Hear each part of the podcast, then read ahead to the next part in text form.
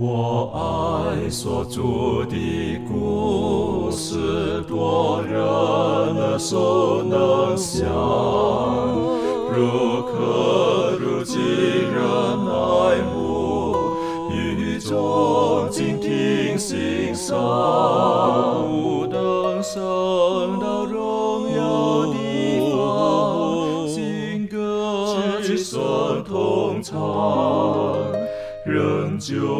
是主的故事，永远传讲不完。我很难说那故事，永垂不朽传万代，在天仍然的诉说主耶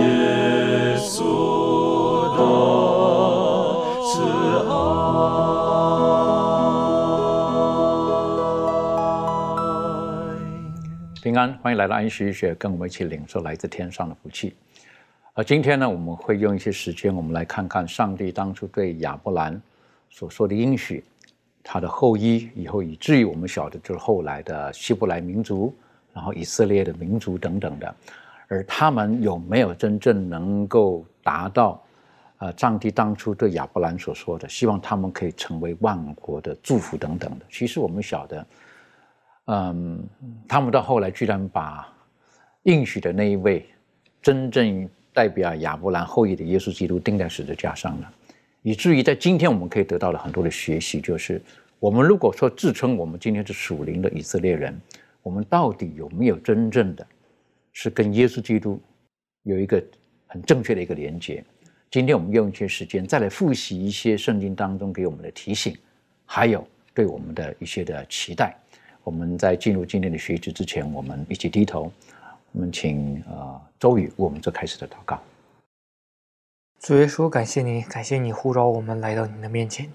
让我们一同来研究你的话语。求主耶稣能赐福你的圣灵引领，让我们能明白你的话语，将你的话语打开，使我们每个人都能明白受造诣。求主耶稣，呃，你能帮助我们，让我们得称亚伯拉罕的后裔，属灵的亚伯拉罕后裔的时候，使我们真正能做到对你的信心。对耶稣给我们的恩典有一个充分的相信，并且在行为上也能实行出主耶稣要让我们所行出来的事情。求主耶稣能看顾，让我们学会容身一人，等候你的再来。求主祝福带领下的光阴，祷告奉耶稣名求，阿门。阿门。啊，我们在今天研究学科的时候，我们一开始我们先一起打开呃《圣经·生命记》，《生命记》的第七章。好，我们一起来看看《生命记》的第七章，《生命记》第七章第六节，经上记着说：“因为你归耶和华你上帝为圣洁的民，耶和华你上帝从地上的万民中拣选了你，特做自己的子民。”在这个地方，我们看见耶和华上帝，啊，特别提醒了我们是归耶和华为圣洁的。当圣经当中提到“圣洁”这个字的时候，呃，“holy” 英文 “holy” 或者希呃希腊文好是叫做啊 “hagio”。好，当提到这个字的时候，我们晓得就是圣跟俗是是分开的。好，圣是属于归于耶和华上帝的。他说：“你们要归耶和华上帝为圣洁的子民。”耶和华上帝从地上的万民当中拣选你。我认为讲到这个拣选，我是觉得很值得去思考的哈。当我们一般人我们在拣选的时候，我们都会挑比较好的。好，我们去买水果的时候呢，总是哎要摸摸捏捏，打开来看看等等。我们希望挑的是好的。一般我们人会觉得，因为既然我要选择，我当然选择最好的。耶和华上帝他在拣选他属他的属灵的子民的时候，是不是他认为，哎呀，这个不完美的我不要，啊啊，这个比较差一点呢，这个我们说智商比较低的我不要。好，等等的，上帝的拣选到底是怎么样？可是，如果我们从过去的学习当中，我们晓得，当上帝跟呃亚呃这个挪亚在沟通的时候提到的，挪亚在上帝的面前蒙恩，所以他才是能够是个艺人，能够是个完全人，能够是个与上帝同行的人。等于说，在上帝的拣选当中，实际上满满的很多有他的恩典在这个里面。我们人在神的面前没有任何可自居、可自夸的地方，而当上帝拣选的时候，我们晓得其中还有很大的成分是是出于上帝他的主动、他的意愿，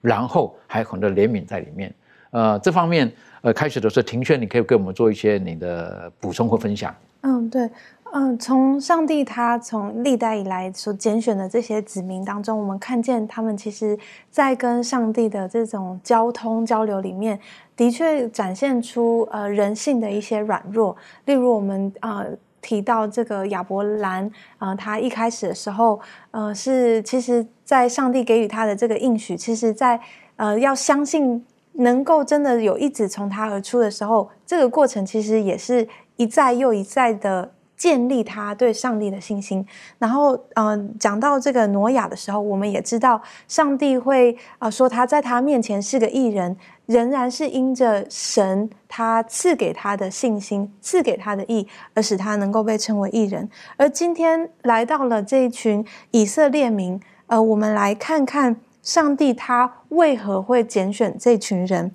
呃，在以西结书的十六章八节里头呢，呃，圣经是如此说。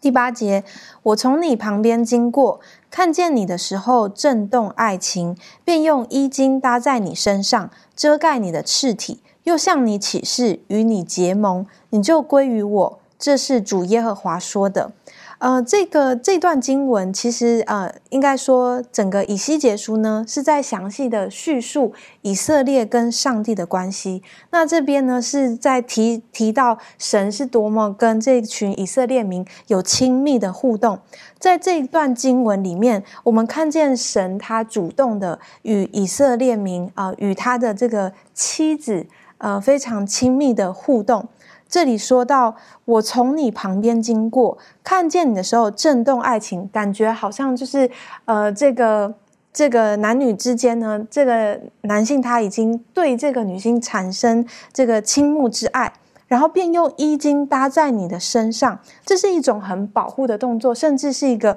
要缔结婚姻的这种绝对的呃呃心意，遮盖赤体。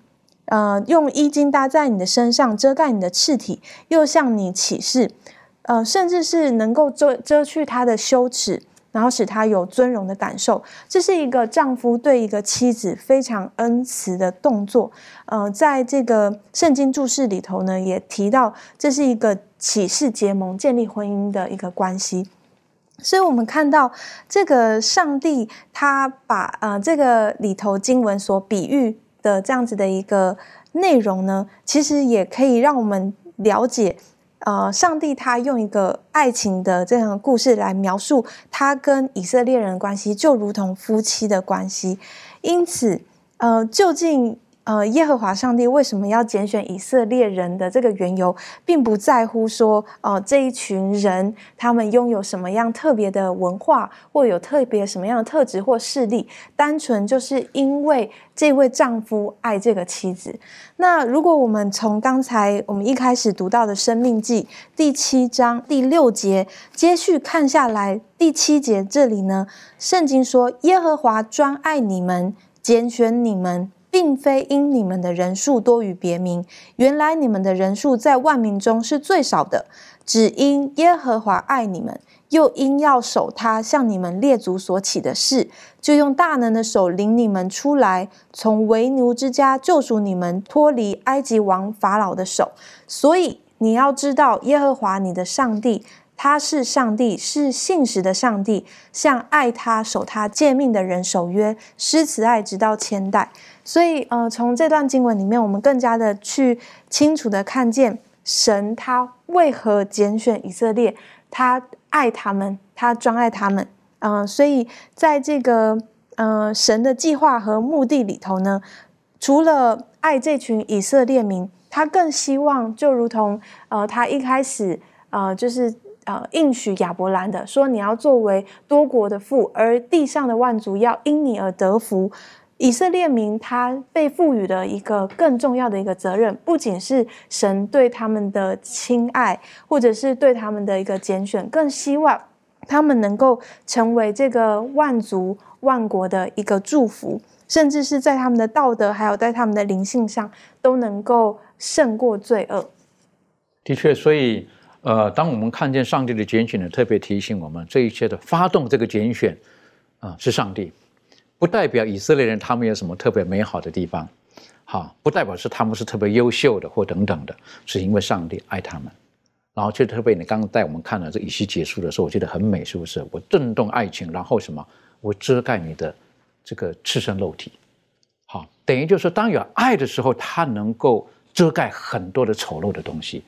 虽然你是赤身肉体，在人看来你如此的不堪，可是我愿意遮盖。我是觉得这是很美好的。上帝的拣选是是总是每次能够让我们很感动的，好，让我们非常感动的，而且呢。在万民当中，是不是我拣选了你？而且你在万民当中是有有你美好的一部分。那这里让我就想到了一个哈，这个呃，这个所罗门王他曾经讲过一个哈，他就说这个呃，他不明白的事情，这么有智慧的人呢，其中有几样，有一样的，他就说我不明白的哈，例如说我不明白的一些事情，是不是这个壁虎可以爬在的皇宫上面？啊，一般人不能进去，他能爬在那个地方。还有几样几件事情，有一件也很有意思的。他说到，就是男女交合的道。好，那实际上意思呢，就是说，很奇怪了，千万人当中，为什么就这个男这个女要碰在一块儿？啊，是不是？你懂了？为什么他们就会在一起？所罗门他也看不出个，也没有个公式给算得出来。哈，一定谁跟谁，谁跟谁。好，我们或者我们今天来讲，那个叫频率吧。哈，那频率怎么就就搭上了这个频率等等的？有时候我们不是能够完全明白的，但是耶和华上帝呢，他拣选了，他用他超然的智慧，他拣选了以色列人。啊，圣经告诉我们，不一定他们非常的好。刚才在这个生命记当中特别提到了，是不是万民当中他们是是是很很少数的？但是我爱你等等的这方面，呃，利润有没有什么可以在看见或跟我们分享的？嗯，那今在这里讲到说他们是上帝特选的子民嘛，那他们是超于万民之上，那上帝的恩典呢，就使他们这一小群呢，使他们昌盛。那其实，在学科里面，呃呃，有一位汤普森呢，他就写到说，上帝确实爱以色列人，他这样的选择最终原因乃在于上帝的爱的神秘性。因此呢，当我们面对这样子的呃事情的时候呢，我们不需要误会上帝说他特别。有什么样的私心啊？是不是只爱他们呢？我想我们可以在这样子的问题，我想我们可以在我们今生努力，然后努力进到天国，然后成为上帝的子民。当我们回到天家的时候，我们可以面对面跟上帝见面的时候，我们就可以问他了。那其实当福音最后扩展到外邦地区的时候呢，上帝已经为我们展现了他的这个。恩典跟慈爱的这个普世性，那也使我们呢能够成为那受拣选的子民，那成为他国度的一员。那所以对我们来说呢，在这里讲到说，在万民之上呢，不能把它当做是一种使我们有优越感，或者是使我们骄傲的一件事，而是要更更加的去感谢上帝，然后使我们能够认识他，然后领受他丰富的恩典。那呃，很重要的一点也是告诉我们说。那还有很多人还没有机会去认识他，那这就是我们在这个被拣选的特选这个子民呢，是我们的使命。我们要去十万名做基督的门徒，然后让所有的人呢都能够领受这个很美好的恩典。的确，所以当我们呃知道我们是被上帝所拣选的时候，我们应该更像耶稣基督，我们更应该有他的形象、他的样式、他的精神。啊，在我们的生命当中，如此我们才能够去把我们所得到的跟我们周遭的人分享。我是觉得这个是圣经当中在在的提醒我们，而且我们可以从上帝他拣选的以色列人，我们也可以学到很大的教训。为什么以色列人当时他们被上帝拣选了？他们认为他们是是在万民之上的，他们是最优秀的民族等等的。没有想到，因为他们的骄傲，所以他们就走上了走上了一个一个不正确的道路。因此，他们要效学列邦。啊，然后呢，他们有君王来来带领他们，等等等等。我们可以晓得，看了这一段以色列人历史的时候，有的时候我们会觉得很难明白，上帝呵 怎么会拣选这一群人啊？这一群这么顽梗的一群人，上帝拣选他们到底有什么好处呢？是不是？但是上帝他跟亚伯兰立约的时候，他说：“这位救赎，这位拯救，是从你的后裔而来的，还有万国会因你得到特别的祝福。”但如果我们继续看下去，再看这个。呃，摩西真的，他后来他带领以色列人从埃及地到了迦南地之后，然后在《生命记》的后段的时候呢，他特别提到了，是不是？因为他还没有进入到，可是他在提醒了。他说：“当你们去到那个地方的时候呢，啊，那个地方就是上帝应许给亚伯兰，好，亚伯拉罕的那块土地，好，你们去那个地方的时候呢，应当如何？可是再再的提醒他们，不是白白的要得到那个土地的，有一些条件在这个地方的。再次告诉他们，他们必须要活的，或者应该生活的像上帝的子民一样。在《生命记》的第二十八章这里，可以给我们一些的提醒：以色列人他们有他们该尽的责任，还有义务。”这方面可以请攀登带我们一起来学习。关于这个圣约里面有我们人所要履行的义务这一方面，之前的一些学科已经有提到。因为约本质上包就是本质上的意义，意义就是我们跟上帝之间的一种关系。而既然是关系的话，就必须是相互的。既然上帝愿意把恩典赐给我们，我们就必须要回报、回应上帝的这样一种赐恩。所以圣约里面是有义务，是有这样的一个义务。我们就是每一位这个在圣约里面的每一位人呢，都有这样的一个义务去履行这样的一个义务。所以呢，当我们看到这个《生命记》二十八章第一节的时候，《生命记》二十八章第一节，圣经说：“你若留意听从耶和华你上帝的话，谨守遵行他的一切诫命，就是我今日所吩咐你的，他必使你超乎天下万民之上。”所以在这个呃《生命记》二十八章第一节。开篇就讲到了，就是说，如果你遵守这个义务，你遵守圣约所赋予的这个义务的话呢，我就赐福你。而且这个赐福呢，就是说我必使你超乎天下万民之上。超乎这个词语是专门用来形容上帝的，因为只有上帝超乎万有之上。但是今天呢，上帝说，只要你愿意遵守圣约的义务，我愿意把这个荣耀赐给你，把这样一个尊贵的名号赐给你，使你这个民族能够超乎天下万民之上。所以，在这个二十八章第一第一节之后的这一些片段当中，就讲到了，只要你遵守这个义务，就有很多很多的福气，这些福气多到能够使我们眼红。但到二十八章第十五节的时候，上帝来来了一句丑话，在二十八章十五节，圣经说：“你若不听从耶和华你上帝的话，不谨守遵行他的一切诫命律例，就是我今日所吩咐你的，这以下的咒诅都必追随你，临到你身上。”所以我们会发现，当我们没有遵行，当这个以色列人没有遵行圣约义务的时候，这一切咒诅就来了。所以，就像这个加太书六章八节所讲的一样，顺着情欲撒种的，必从情欲收败坏。所以，种什么收什么。如果你没有遵守义务，那么你就会得到咒诅。而这个咒诅呢，不跟上帝没有关系，不是上帝想要咒诅你，而是你自取败坏、自取灭亡。就像罗马书六章二十一节所讲，呃，那些事的结局就是死。所以会发现，如果这样的一个民族，他不愿意在圣约里面跟上帝有建立关系的这样的一个义务，这样一个想法的话呢，他最终的结局就是灭亡，就是败亡，这是这样一个一个过程，是大概是这样的一个流程。那我们来到更加具体的一点，关于土地这一方面，我们来看一下这个立位记的二十六章二十七到三十三节。立位记二十六章二十七到三十三节当中，讲到圣经说：“你们因这一切的事，若不听从我，却行事与我反对，我就要发烈怒。”行事与你们反对，又因你们的罪惩罚你们七次，并且你们要吃儿子的肉，也要吃女儿的肉。我又要毁坏你们的秋坛，砍下你们的日像，把你们的尸首扔在你们偶像的身上。我的心也必厌恶你们。我要使你们的诚意变为荒凉，使你们的众圣所成为荒场。我也不闻你们馨香的香气。我要使地成为荒场，住在其上的仇敌就因此诧异。我要把你们散在列邦中，我也要拔刀追赶你们。你们的地要成为荒场，你们的城邑要变为荒凉。所以，在这个生立位记的二十六章这一个片段当中，讲得非常非常清楚。如果你不遵守圣约的义务的话，我会怎么待你们？所以，很可能会有很多人会有疑问：为什么上帝在这边把这样的一种一种呃刑罚讲得这么清楚？其实可以类比一下我们现今父母对对待孩子。很多时候，我们教育孩呃，当然我没有孩子，但是我我有看过一些智慧的父母教育孩子。他们教育的孩子的时候呢，他们会特别的把一些坏事的一些后果，比如说你做这个坏事的话，你把这个刑罚全列出来。他们会会列，如果你做这个，如果你这个事情做错的话，我会怎么惩罚你？第一、第二、第三、第四，他们会列得很清楚。为什么他们会列得这么清楚呢？不是因为他们真的想要惩罚孩子，而是想要看到孩让孩子知难而退。当你看到这个事情的后果这么严重的时候，你就不要做这个事情。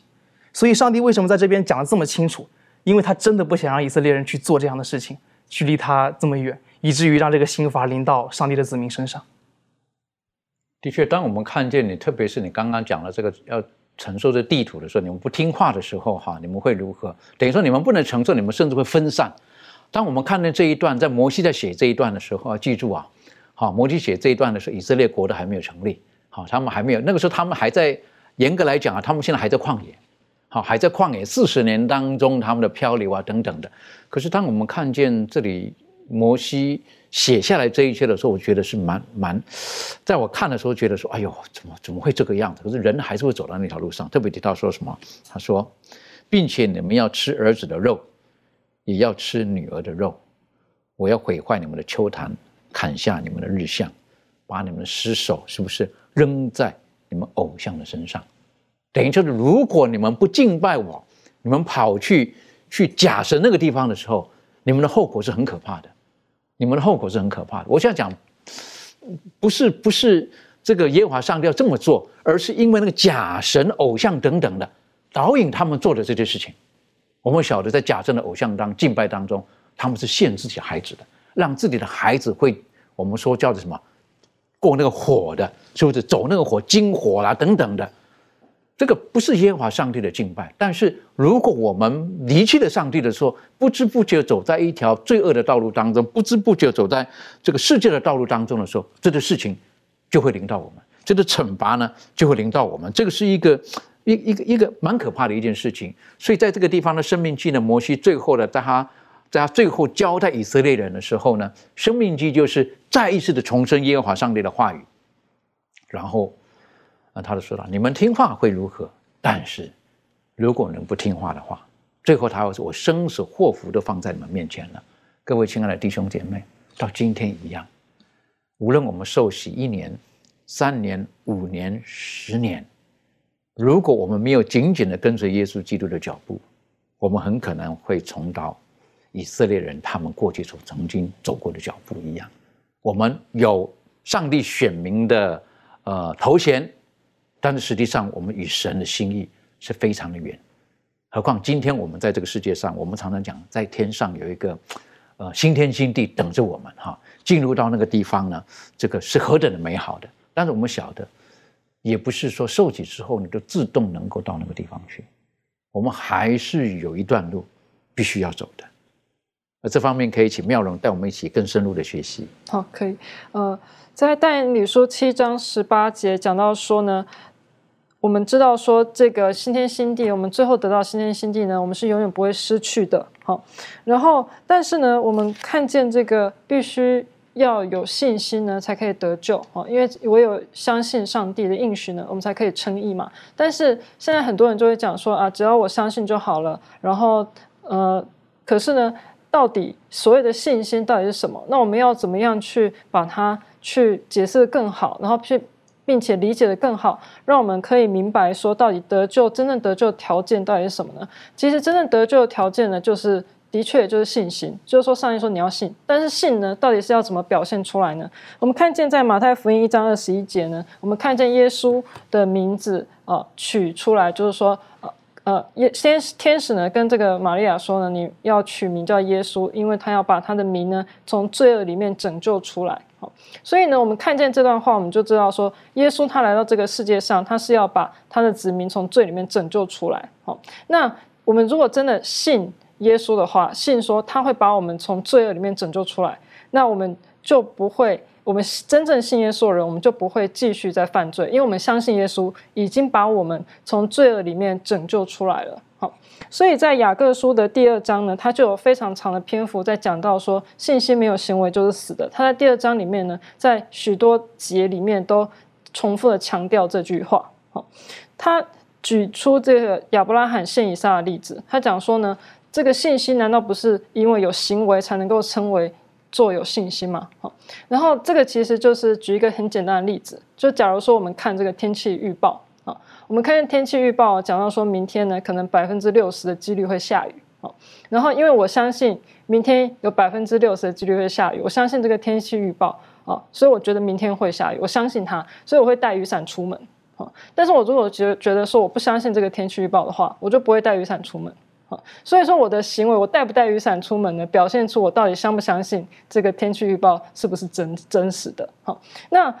呃，这个圣经里面的这个信心，因信心得救，其实也是一样哈。如果我们真的相信耶稣呢，要把我们从罪里面拯救出来的话，我们就会相信，我们呢，凭着耶稣基督的恩典呢，在它里面，我们可以呃去完成这个上帝所命令我们要遵守他的诫命啊，包括十诫，还有其他的命令哈。原因是因为我们相信呢，耶稣呢，他已经替我们。完成守全了这个律法，然后我们凭着他的恩典呢，我们也可以借着他的恩典呢，去完成上帝所命令我们完成这件事。所以，呃，在雅各书第二章里面，他有讲到说，哦，呃，鬼魔他们也信，只是战惊。这是在第二章雅各书第二章十九节，他说：“你信上帝只有一位，你信的不错，鬼魔也信，却是战惊。”哈，就是意思就是说呢，其实魔鬼呢，他们也相信。救恩的道理，他们相信这件事情真实的哈，但是他们的信呢，却没有办法让他们得救。原因是因为他们的信呢，并没有真正让他们跟上帝建立一个可以得救的关系啊。所以说，我们常常会说，我们呃跟上帝要建立一个信心的关系。到底，但是到底是哪一方面的关系是呃最后是会毁灭的关系呢？还是最后呢是会得救的关系？是反叛呢，还是顺服啊？所以呢，我们的。顺服本身呢，就展现出我们相信耶稣真的是把我们从罪里面拯救出来。的确，所以呃，当我们相信的时候呢，你所提醒我们的，我们也都了解到，我们应当对我们的相信也应该有一个相对的行为。好，那我们相信，呃，上帝他已经应许给我们在天上有一个属于我们的地方。耶稣说：“我去是为你们预预备地方去了。”那我们相信了这个。我们准备要承接这个，那在这个过程当中呢，我们就要要有一些相应的行为去准备，要进入到这个地方去。好，所以耶和华上帝他再再的告诉以色列人，当你们去到那个地方去的时候，你你不可以做这个，不可以做那个，不，我就会祝福给你。你若听我的话，你与他们不通婚，你不去拜了偶像等等的，我会把这个地方赐给你等等的。可是如果你不听话的话，那你会得到很多的咒诅，你会你你会家破人亡等等的。但是，当我们要进入上帝永恒的这个国度的时候，我们有没有从圣经当中，我们可以得到一些的方向？好，得到了一些的提醒，晓得哦，当我们要进入天国的时候，应当如何去准备进入到那个地方？天国是什么样子的？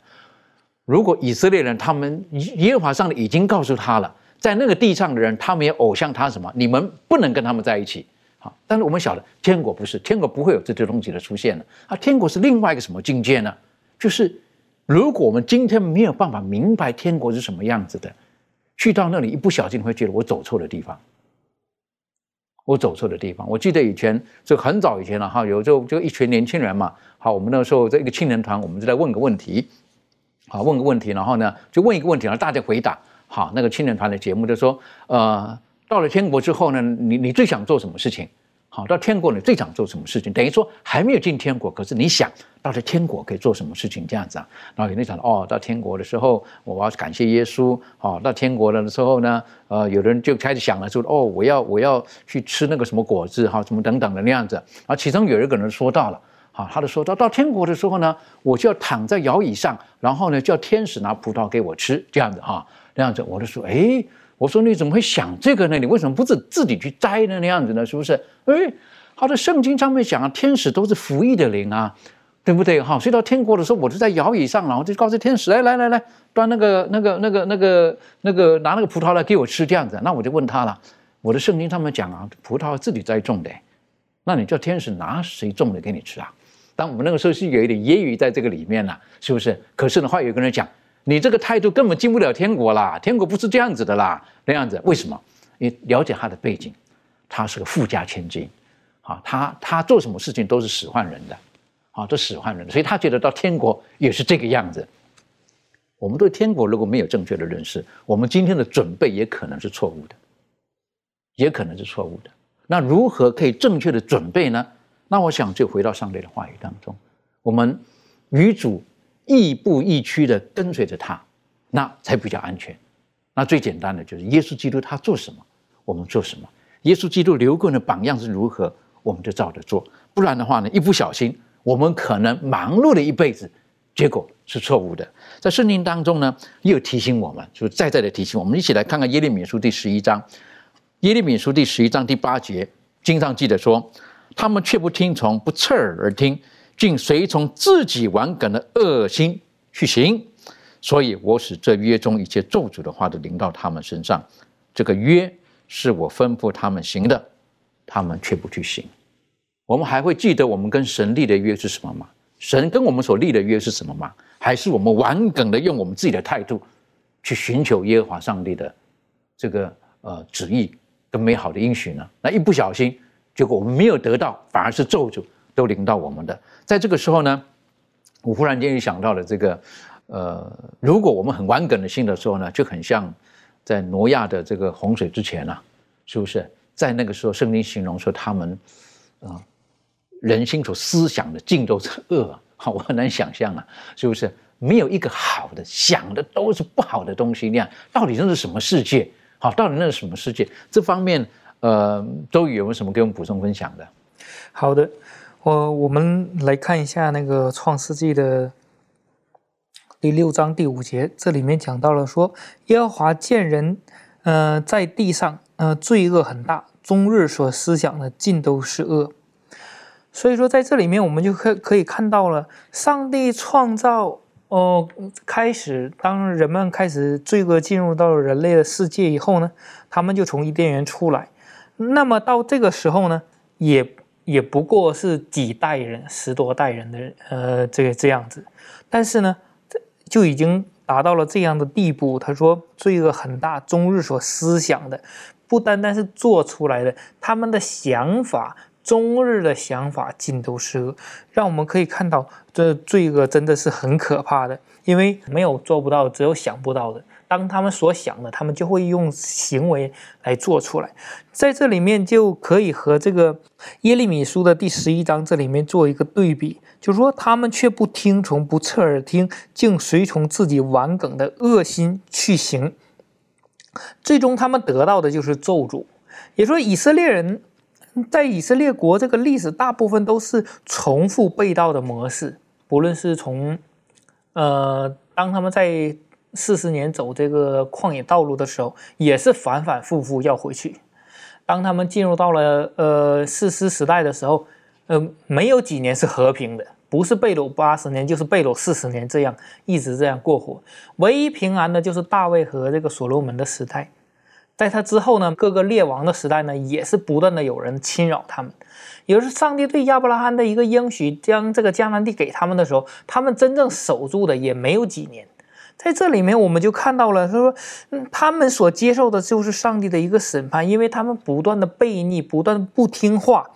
所以说，在在这里面，让我们可以看到了，上帝与我们立立的约呢，并不是那个商人所定的那种冷冰冰的那个契约，就是说，都寻找自己的利益的。上帝要祝福我们的，上帝跟我们立的约定是要祝福我们的，并不是要咒诅我们的。但是这个约呢，同时它还有另外一面。当我们没有顺服的时候，那么约的另外一面的约束的一面就会临到我们。所以说，这个约它也是有一个两面性的。如果就照着做的，就是得福气的；如果没有照着做的，那么约束的那一面就会临到我们，那个灾祸也会临到我们。所以说，在这里面我们可以看到，不论是洪水之前的人，以及这里一面讲的以色列人，这里面讲到了一个很非常重要的一点，就是思想。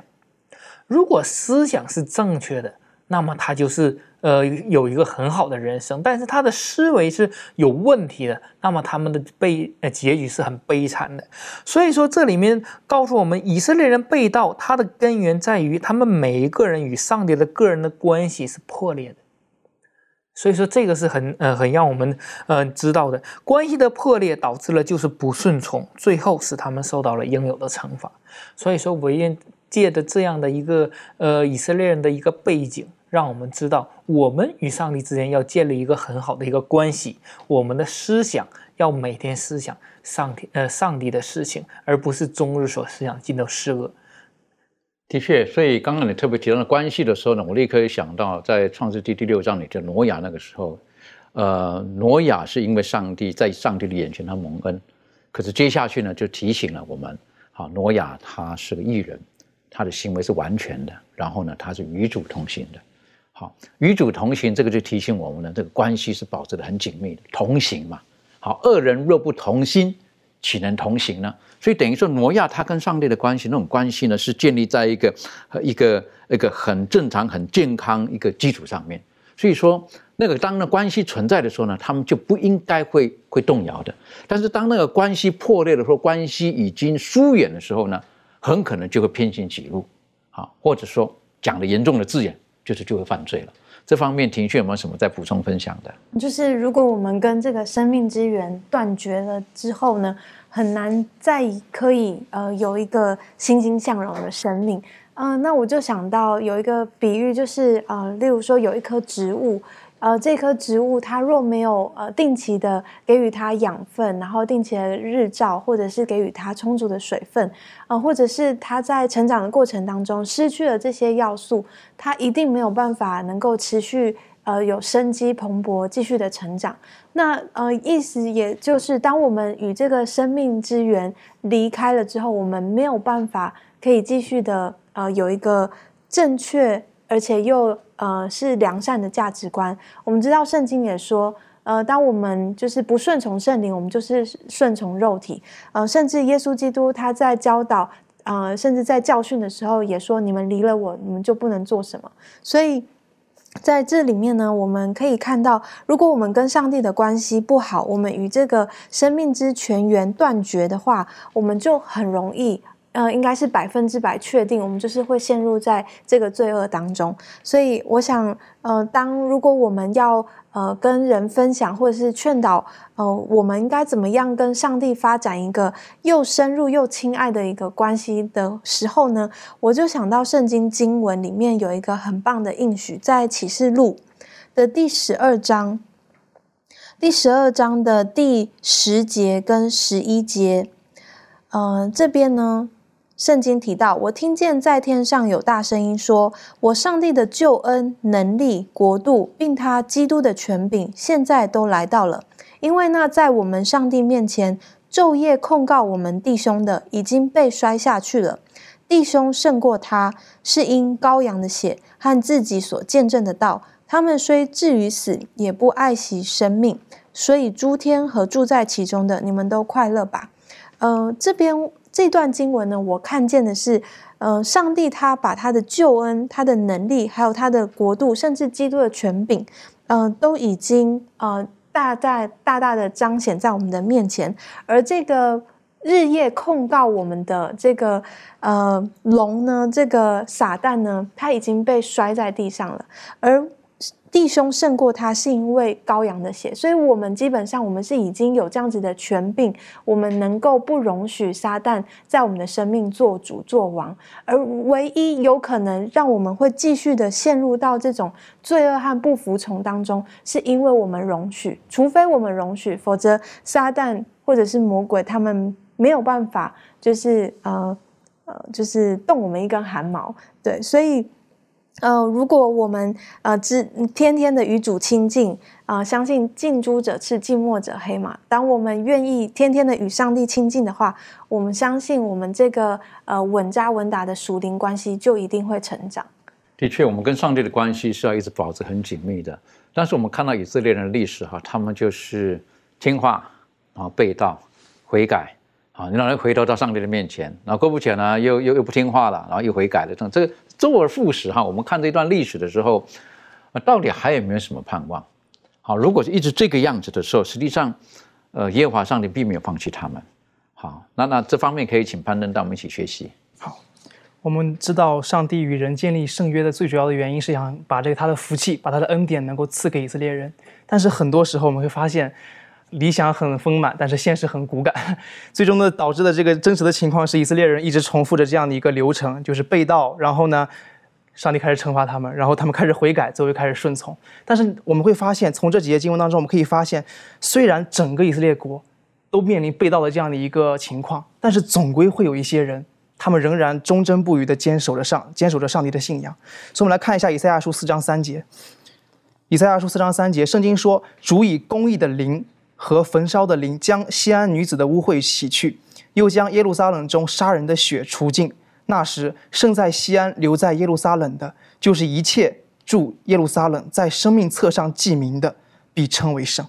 所以这边讲到了非常有盼望的一点了，呃，就是虽虽然整个以色列国都面临这样一种被盗的生涯，上很少有上帝的真子民在世存存在，但是你会发现，无论如何，上帝总有他的渔民存活在世，并且这些渔民到最终所收获的报赏是非常非常大的。我们再来看一节经文，在弥迦书的四章六到七节，圣经说：“耶和华说到那日，我必聚集瘸腿的。”招聚被赶出的和我所惩治的，我必使瘸腿的，呃为圣之名，使赶到远方的为强盛之名。耶和华要在西安山作王，治理他们，从今直到永远。所以，我们这边也可以看到，呃，但当然，这个这个，呃，米迦书四章六到七节里面讲到一个瘸腿的，这边瘸腿的特别指的是离散的羊群，就是上帝的羊群分散开来，分散全地。呃，但是我相信他们分散全地一定是有原因的。如果没有这种逼迫，没有这种世俗的一些一些压迫的话，他们不可能会离得这么散。从这个经文也可以看到，上帝真正的子民，他们在世会也会受到逼迫。但是呢，这边也告诉我们，上帝要亲自在西安山做王治理他们，从今直到永远。他们在未来会有永恒的报赏。所以在这个西班牙书三章十二节跟十三节里面也讲到了这一点，就是他们生平虽然会有痛苦，但是呢，上帝最终会拯救他们。所以他们的生平的痛苦会被上帝纪念在生命册上，所以我们会看到，虽然说整个以色列民会有被盗的这样一个情况，但是呢，呃，好像上帝的计划没有真正的应验。但是呢，哪怕再是这样的一个被盗的情况，总归会有他真正的子民存在。这就使我想起，在这个列王记上第十九章里面，啊，我们的先知以利亚，他那个刚刚单挑七百是八百五呃七百五十个先知是吧？八百五十个先知，然后那个打败他们之后呢，但是很快的就陷入一个信心的一个低潮，感觉自己好像没有帮手，然后开始向上帝发一些怨言，然后感觉他的上帝的先知被逼迫。但上帝在列王记上十九章的第十八节就讲到说：“但我在以色列人中为自己留下七千人，是未曾向巴利屈膝，未曾与巴利亲嘴的。”所以我们会发现一个很伟大的一个盼望，就是在从古至今，上帝的真子民总是不孤单的。他们不仅是有跟上帝有联系，而且在这个世界上面，总归会有一些人跟他们有相同的使命、相同的这样的一个呃心愿，就是能够进入到永生的天国里面。所以我们可以看到，为什么上帝会这么去向我们介绍他的渔民啊？我们看到圣经当中很多经文都在讲述上帝的渔民。那上帝的渔民究竟有什么使命呢？在这个学科当中就讲到说，上帝创造及保留渔民的目的，与他对以色列人的期许是一样的。是能够使用他们作为他所指定的工具，以便将我的荣耀传扬在列国之中，借此其他人会和忠实的人一起敬拜大君王万军之耶和华。所以我们会发现，上帝的真子民总是在尝试着去使更多人来认识上帝。所以这是我们最伟大的一个盼望。的确哈，我所以我们不要觉得说我们好像已经没有我们的我们称为叫做好像跟我们共同在这个战线上的这群人，哈，实际上。我我我个人在思想这一段的时候呢，我就觉得还是有一群是属上帝的沉默的一群信徒在这个地方。好，我们不要不要说没有看见没有什么，有一群的，特别是刚才提醒到以利亚的那个经验，我觉得对我们来讲是一个一个颇大的提醒。而耶稣基督在约翰福音也告诉我们，他说我的羊会认得我的声音，就是这个是一种很亲密的关系。这方面可以请立伦跟我们分享。好，那我们就先来看这个约翰福音第十章二十七到二十八节的这个章节，在这里说到呢，我的羊听我的声音，我也认识他们，他们也跟着我，我又赐给他们永生，他们永不灭亡，谁也不能从我手里把他们夺去。那在这里呢，就让我们看到说。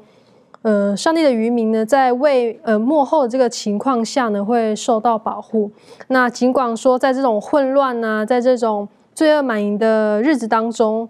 主会认得他的子民，尽管他们是安静的一群。然后呢，那些人呢，也会认得他。那主会认得那些跟从他的人，那些持守真道的一群。那最后呢，这些人呢？将不会再受到毁坏，而是能够承受主要给我们这个永生的应许。的确，所以当我们了解到这一点的时候，我们晓得我们跟神的关系那种的怎么讲？那种关系的建立是点点滴滴，而且时时刻刻建立在一起的。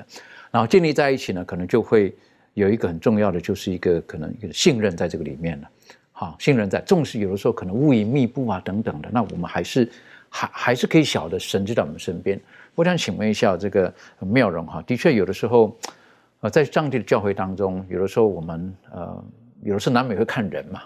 好，看到一些人，有的时候某些行为，好，我们可能有的时候我们就会，呃，一不小心，我们可能会会有一点沮丧，哈，可能会因为某些人某些行为，可能我们被半跌的等等的。但是看到这一切的时候，实际上，嗯，可以给我们一些的什么反思吗？我们我们为我们的错误可以有一个很美好合理的借口吗？这方面你有什么可以分享的？呃，我要分享的就是呢，就是耶稣的牺牲啊，还有他的爱啊，他在十字架所展现出来的恩典呢，他已经足够呢，可以使我们每一个人呢，愿意去紧抓住上帝的应许。因为耶稣在十字架上所展现出来的爱呢，是足以使我们每天去沉思并且默想的。因为我们要想到说呢，耶稣呢，他是作为宇宙的创造者，他是君王，然后呢，他放弃天上的一切的荣耀呢，来到这个被罪恶污染的黑暗的世界，然后他成为。他自己的受造物之一，哦，然后并且呢，还要受到非常多的屈辱。最后呢，甚至要接受在那个时候作为屈辱的刑罚，死在十字架上。所以，如果说我们可以去默想这件事，并且去思考耶稣呢，为了要拯救我们所付出的牺牲，还有他对我们所展现出来的那种爱的话呢，我们就可以知道说，其实我们不应该因为看见这个教会里面其他的一些被盗的一些状况而感到灰心，然后最后呢，甚至离开教会。然后我之前在阅读呃关于这方面的一些书籍的时候，然后阅读到怀爱伦师母呢，他曾经有写过这件事情。他曾经说呢，呃，那些呢知道说，因为这个看。嫌说因为教会不好，因为他有很多不好的一个问题，所以他不愿意加入教会，或者是因为这样子而离开教会的人啊，我是呃用我自己的理解去讲他的这些话哈。然后他说这些人呢，他其实是没有借口的，因为他知道说呃别人的这个被盗啊，别人的伪善啊，别人的罪恶啊都是不好的，但是呢他自己。离开教会，然后他自己呢不愿意去接受基督教，接受耶稣的救恩。那他这样的话，那他自己不就跟他所批评的人是一样的吗？对，所以说，呃。圣经才会说你不要去论断人，然后免得被论断。然后你用什么良器量人，别人也要用什么良器量你哈。所以说，在教会里面，我们当然会看见很多样、很多这种被盗的状况，但是我们不应该因此感到沮丧，因为我们要知道说，教会呢，它仍然呢是属于上帝呢所建立的教会，它是一群呢因为相信耶稣基督的救恩而聚集在一起的一群男女而组成的，由上帝兴起的一个。组织好，它的最重要的是这个教会里面的男男女女跟上帝之间的关系，才是真正建立起教会的基础。所以，我们真正建立起教会的基础呢，其实是耶稣基督本身哈，所以才会说耶稣他就是磐石，他是建立我们教会的磐石。那我们应该要站在耶稣这块磐石上，而不是站在其他的呃人类这些沙土上面哈。那呃，这边还有一些诗篇的一些经文想要分享给大家哈，就是在诗篇三十七章七节，他讲说：“你当默然倚靠耶和华，耐心等候他，不要因那道路通达的和那恶谋成就的心怀不平。”第八节说：“当止住怒气，离弃愤怒，不要心怀不平。”以致作恶，所以我们看见这个教会里面的事情，我们不要心怀不平，然后反而呢，我们反而就要做跟他们一样的事情，不要心怀不平，以致作恶。第九节讲说，因为作恶的必被。剪除，唯有等候耶和华的必承受地土。第十节，上帝讲到说，你看到这些恶人的行为，他最后会如何报应他们？他说，还有片时，恶人要归于无有，你就是细查他的住处，也要归于无有。所以说，上帝鼓励我们说，你们不要因为看见这些恶行呢，而感到灰心失望，甚至呢，你自己就变得跟他们一样，心怀不平，以致作恶。我们要等候片时，一直到最后呢，上帝必然呢会使。罪恶、邪恶呢，可以归于无有。的确，所以我们不要因为像刚刚提醒我呢，不要因为那些作恶的而愤愤不平。好，我认为最安全的还是回到耶稣基督里面。好，我们在看的耶稣基督会怎么看这件事情。那的确，我们这一群渔民哈，当我们进入耶稣基督的这个呃宣扬福音的行列当中的时候呢，我们就可以看看早期教会。早期教会他们可以带给我们哪一些亮光？我们邀请各位一起看《加拉太书》第三章二十六到第二十九节。我们可以请周宇为我们读这个经文，然后做出一些分享。好的，《加拉太书》三章二十六到二十九节，这里说：“所以你们因信基督耶稣，都是上帝的儿子；你们受洗归入基督的，都是披戴基督了，并不分犹太人、希利尼人、自主的、为奴的，或男或女，因为你们在基督耶稣里都成为一了。你们既属乎基督，就是亚伯拉罕的后裔，是照着应许承受产业的。”也说，在这里面，呃，我们看到了。其中有有一个很重要的要素，可以让基督徒可以承受产业，那个就是信。也说，因为信耶稣基督是上帝的儿子，因为他相信像亚伯拉罕一样，因信得到了应许之地。我们属于属灵上的亚伯拉罕的后裔的时候呢，也是要因为相信耶稣基督，或者说承认耶稣是上帝的儿子的时候呢，并且借着。受洗的这个行为呢，归入基督的时候，我们也可以承受耶稣给我们预备那个天国。所以说，保罗提到了一个应许，就是亚伯拉罕因信称义而得到的那个应许。所以说，我们今天如果真正的在基督里面了，真正的相信了，我们也不会分什么犹太人、希利尼人，什么分呃自主的、为奴的，或男或女，就不会有这样的。因为当我们的对看对待呃任何人的时候，我们戴这种有色眼镜去看的时候，说明我们并没有在基督里。所以说，我们作为称为基督徒，就要有基督的样式，要以基督的眼光去看待这些事情。那么，我们就可以呃真正的做到因信称义，并且能看到上帝所给我们预备的那个天国。的确哈，如果我们真的是在基督里面的时候，我们就会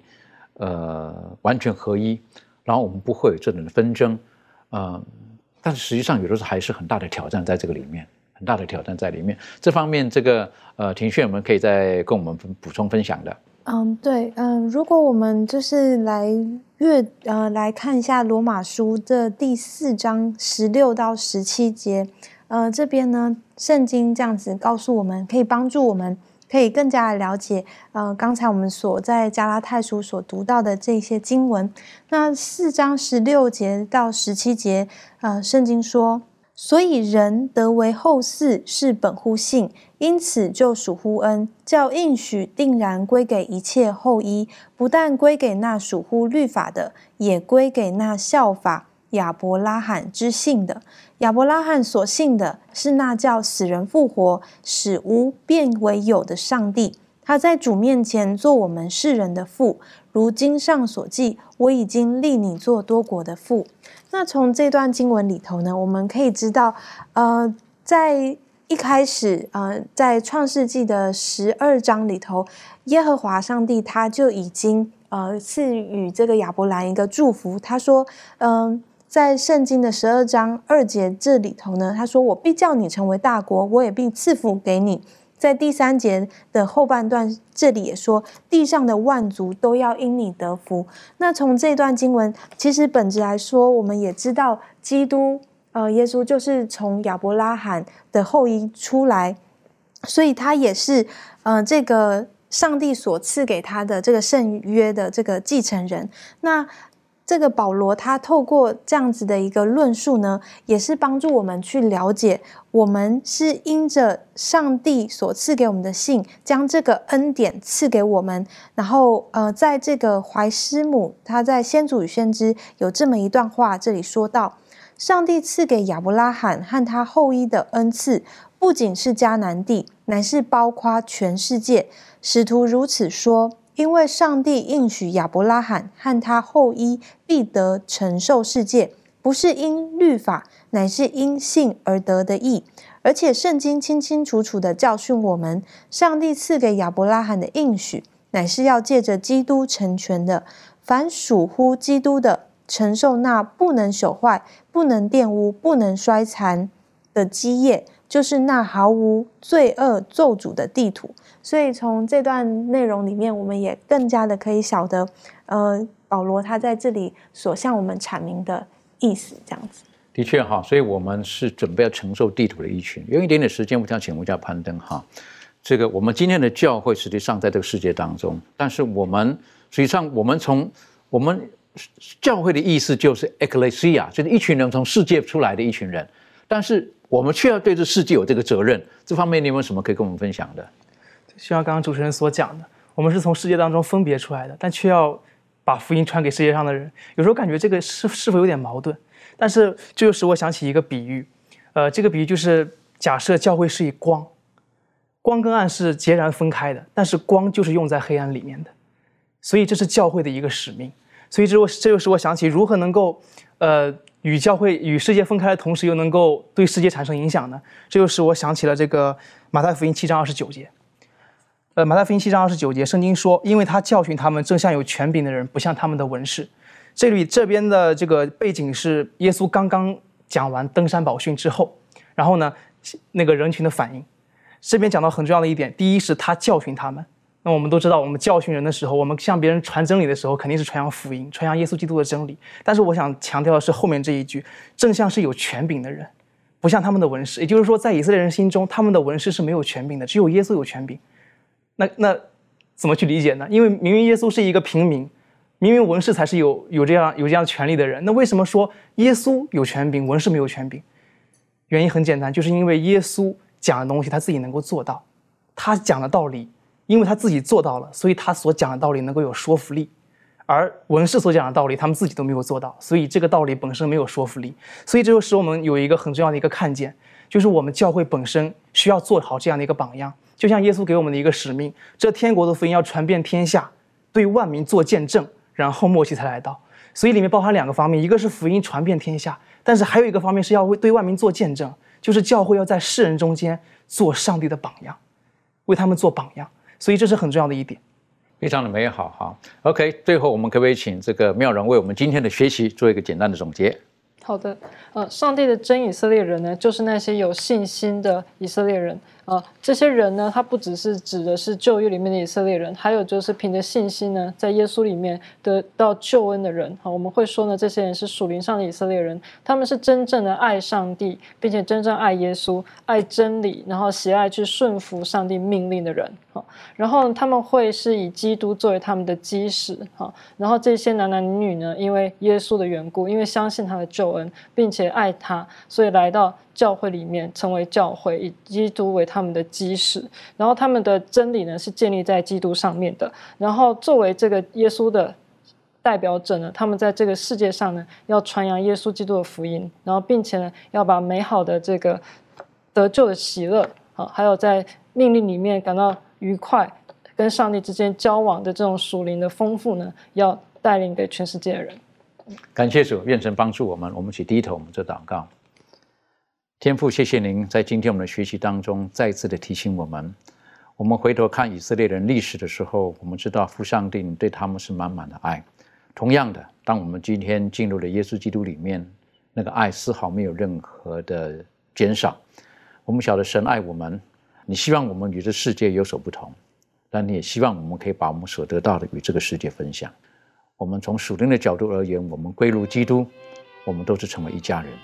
帮助我们，让我们在这个认知当中，我们可以彼此的接纳，我们可以彼此的包容，彼此的学习，为的是要使更多的人在我们的身上能够看见耶稣基督所留给我们美好的榜样，继而我们可以有美好的见证在众人的面前展示，以至于可以使更多的人加入永生得救的行列。谢谢主，你爱我们，祷告着奉告耶稣基督的名求，阿门。